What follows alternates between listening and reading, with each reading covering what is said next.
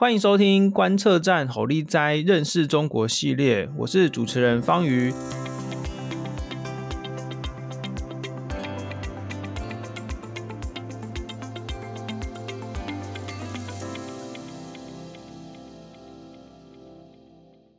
要再跟大家介绍一下哦，这个系列是由台湾公共策议所组织。那台湾公共策议呢？这个策策是政策的策，然后议是那个呃有益处的这个议哈。大家可以 follow 我们的这个 Facebook。那我们就是规划了这一系列 Podcast，还有呢每个礼拜三有这个周三青年日的这个呃讲座系列哦。那其中一个系列呢是认识中国，也有我们有链接世界，然后还有这个司法改革系列，还有认识台湾系列哦，非常多的这个讲座哈，就是欢迎大家。来 follow 我们，然后呢，可以线上参加，或者是到实体的现场来做参加。那么今天呢，我们要来讨论的这个议题呢，是这个中国，诶，中共的前总理李克强，他就是呃，最近呢，就突然之间心脏病发，就突然过世了这样子。那我们今天邀请到的来宾呢，是呃，中华经济研究院的王国成老师。国成老师，你好。主持人好，各位听众大家好。为什么我们要来谈谈李克强呢？是因为他这个去年二零二二年的时候才刚退休，他担任了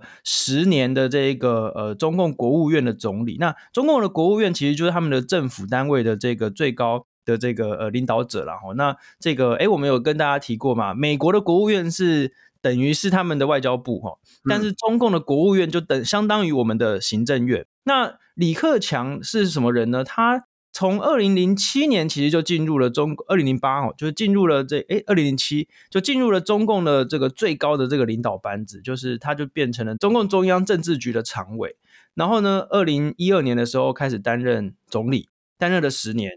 那他才六十八岁哦，就是诶照理说哦，就是中共诶这个 对不起，这个前言有点长。照理说，中共有一个规矩，就是所谓的七上八下，就假设你六十七岁的话，换届的时候可以继续。那如果你六十八岁的话，那你就要下来。可是，在去年，也就是呃呃这个二零二二年的时候，李克强其实六十七岁，然后跟他同期同样是六十七岁的好几个人哦，就是都继续的呃担任这个最高领导的职位。可是李克强就退休了哦。那这也没关系哈，就他退休了。那这个因为毕竟习近平就是打破了很多的惯例嘛。可是到底为什么他突然之间就？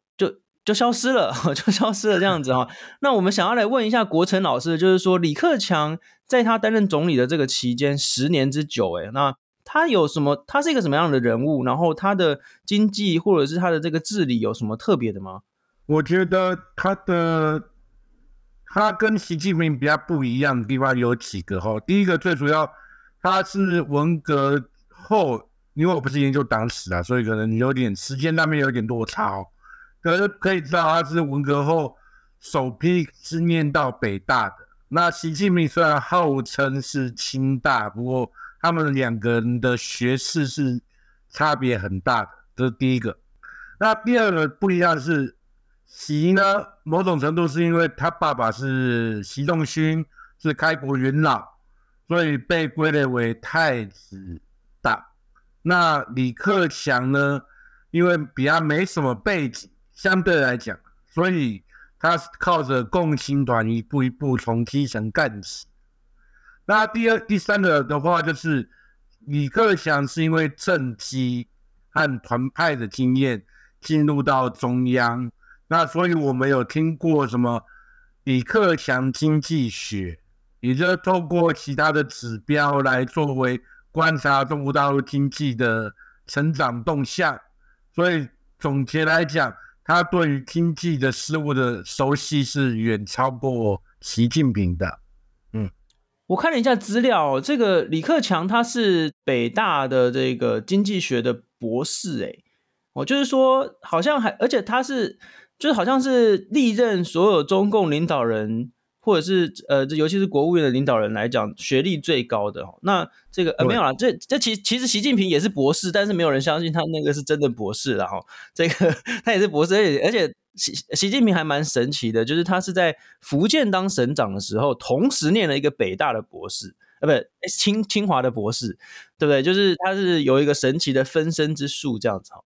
对，那那所以李克强是。看起来是一个就是有有一些有一些真材实料的。那他这个经济学的博士，那他也曾经讲了蛮多很有趣的话，比如说他说中国有什么六亿人口的这个生活费是在一千人民币以下这样子，然后。那就引起轩然大波，讲说，哎，中共不是一直强调自己这个治理有多么强吗？怎么李克强，哎，这个国务院总理自己讲说，有很多人还是在这个贫穷线以下这样子哦。那他那个时候这样子讲真话，有有有引起什么样的政治风波吗？然后他这个人是不是一直都是这个样子？其实我觉得李克强那句六亿人活在一千人民币以下，当然就外界来讲，可能觉得很震撼。可是他讲的，他讲的数据是让从中国国家统计局每年发布的统计年鉴，你经过一些换算，也可以得到一样的结果啦。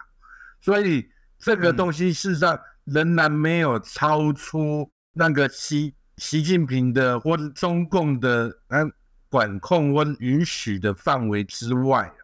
那当然。这个某种程度是打点了习近平他所谓的全面脱贫嘛，或是全面进入小康社会。如果全面进入小康社会，怎么会有六亿人还活在一千人民币底下？那等于是接近于全球的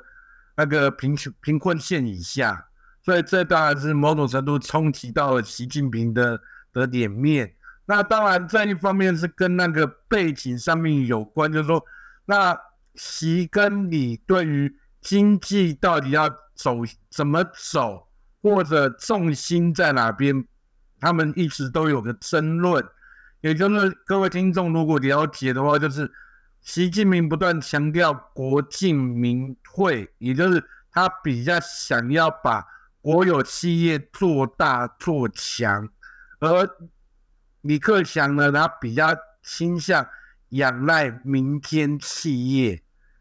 所以这是两个比较稍微不同的地方。不过必须要澄清一点哦，他们两个人只是在经济的策略或者战术上面有些微的差异，可他们仍然是支持共产党领导的，所以也不用太吹捧习那个李克强的经济学，嗯。OK，因为他们就是合作了很久嘛，就是当习近平开始当总书记之后，诶，这个李克强也同时担任了这个国务院总理嘛，所以等于就是两个人其实是合作的很好这样子哦。那那个好像也就是，即使是强调民间企业多一点，或者是国有企业多一点，其实这个看起来好像也没什么不同。而且其实中共的那个，我看了一些资料，中共的那个模式是不是就是一直常常，比如说民间企业做的很好。然后国家就会去给他收购，或者是国家就会想要去掌控它。过去很多案例是不是都是这样啊？比如说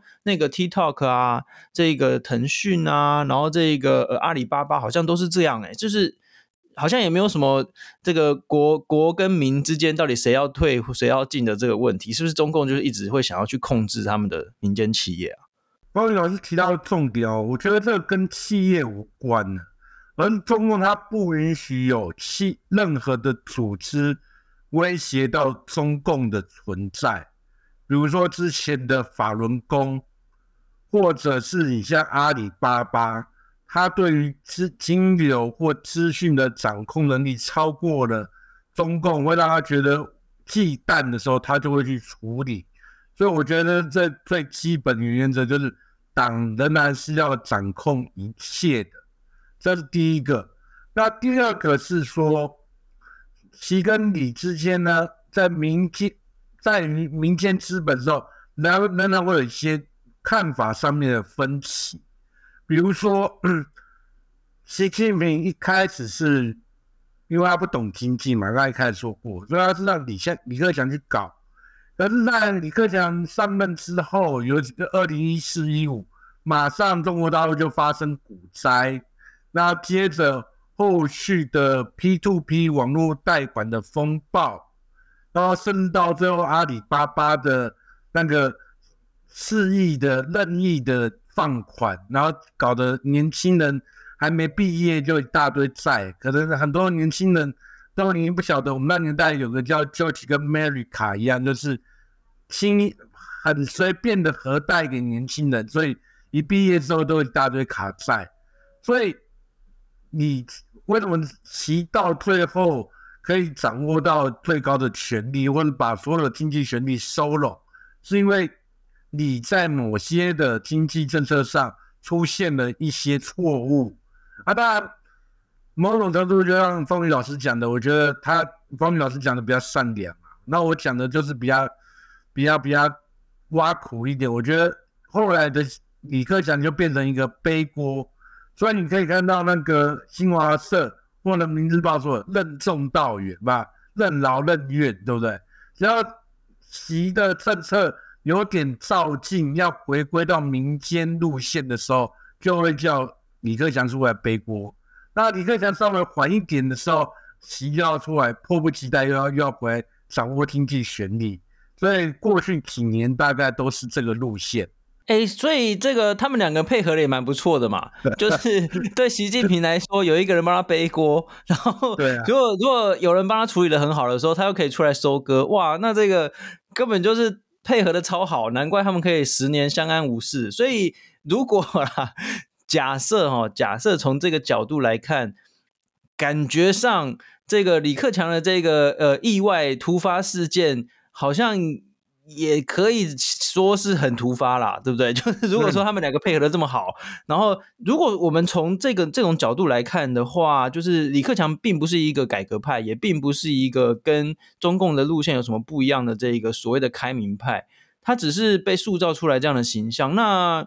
习近平好像没有什么呃原这个理由需要一定得除掉他不可嘛，对不对？是可以这样说吗？对，其实这有两种说法，但。我会比较偏向方宇老师说法，我觉得其实上没有理由或这么迫切的要让李克强过世，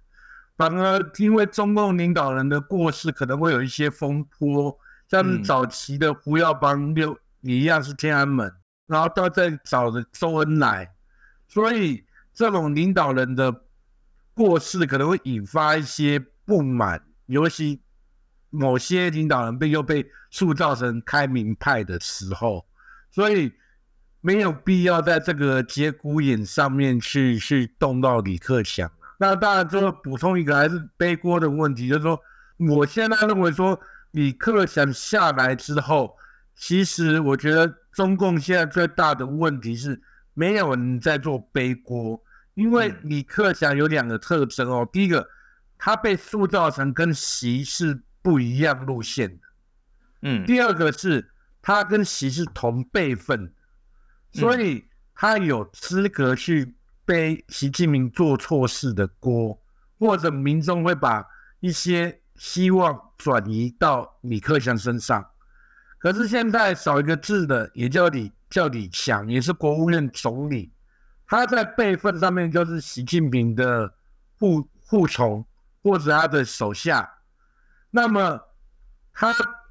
习近平做错事之后，可以把错或责任归咎在李强身上吗？显然不能。所以现在中共的经济政策如果有什么错误的话，那直接的账就会算在习近平身上。我觉得这对于中共政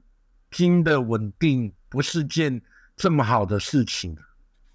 嗯，是因为就是他是因为习近平为了要避免这种犯错，然后避免被大家骂，然后所以他就有更有用压力要去做一些不太理性的这个决策嘛？是是可以这样说吗？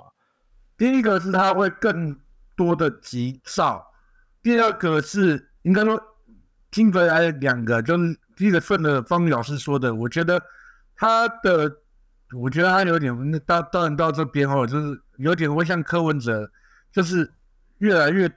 独裁，或是他听不进，没有人去拉他的意见就对了。李克强某种程度还可以踩刹车或挡在前面，所以现在的习一锤定音的情况下，没有人去敢说这样政策不好。这是第一个。第二个，做错事的时候，大家也不会把责任，哎，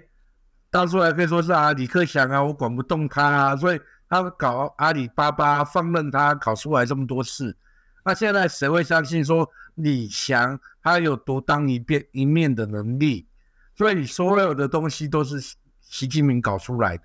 所以所有的账都会算在习近平身上。所以这两个因素，一个是方宇老师讲的，他的政策会越来越左；第二个是没有人去拉他。那同样的，民众也不就把所有的过过错都会直接算到习近平的头上。那当然，最终的万不万不幸的结果是，这个习近平又要连任无限期的连任，所以他又没有下来的一天。所以，像我们都说，中国大陆经济现面临到一个信心危机，也就是这种你看不到习近平下来的尽头。嗯，然后，然后他又一直做错事情。呃，所谓刚才所谓的越来越左，越来越左的意思是，就是说国家的这个权力会一直扩张，然后管很多很多的事情嘛，对不对？如果如果以这个左左右的、这个，对对对对对，那像反间谍法啊之类的，嗯，那那到底过去几年呢、啊？就是在李克强还是国务院总理的这个时代，这个中国的经济官僚或决策模式有有怎么样的？改善就是跟以前的那种就是决策模式有什么样的不同，或者有什么样的改善吗？还是说，哎、欸，其实差不多，但就是大家相安无事的过了这样子。过去的李克强时代，我觉得习还在还在做一个试验，所以我觉得那时候某种程度国务院仍然有相对的自主性。嗯，那我举个例子，可能各位听众就比较了解了。过去的国务院在李克强时代还是延续的过去的一些，嗯，也没有太长的惯例呀。那就是每个月每个礼拜都会开一次国常会。那可是现在的国务院会议呢，基本上一个月只开两到三次，所以硬生生的就说了一次到两次。所以呢。就代表说，国务院的权力越来越小。那另外一个，当然我们最后补充一个，就是说，我们在观察中国大陆的国务院的政策的时候，就是类似这种行政院政策，在李克强时代还是很积极的在发哦，每个礼拜都会有一些重大政策。可是你现在如果去看国务院的网站，看各部委的网站，基本上没什么新闻呢，没什么政策。嗯即使到现在已经十一月了，你可能加起来不到过去的十分之一。哇，嗯，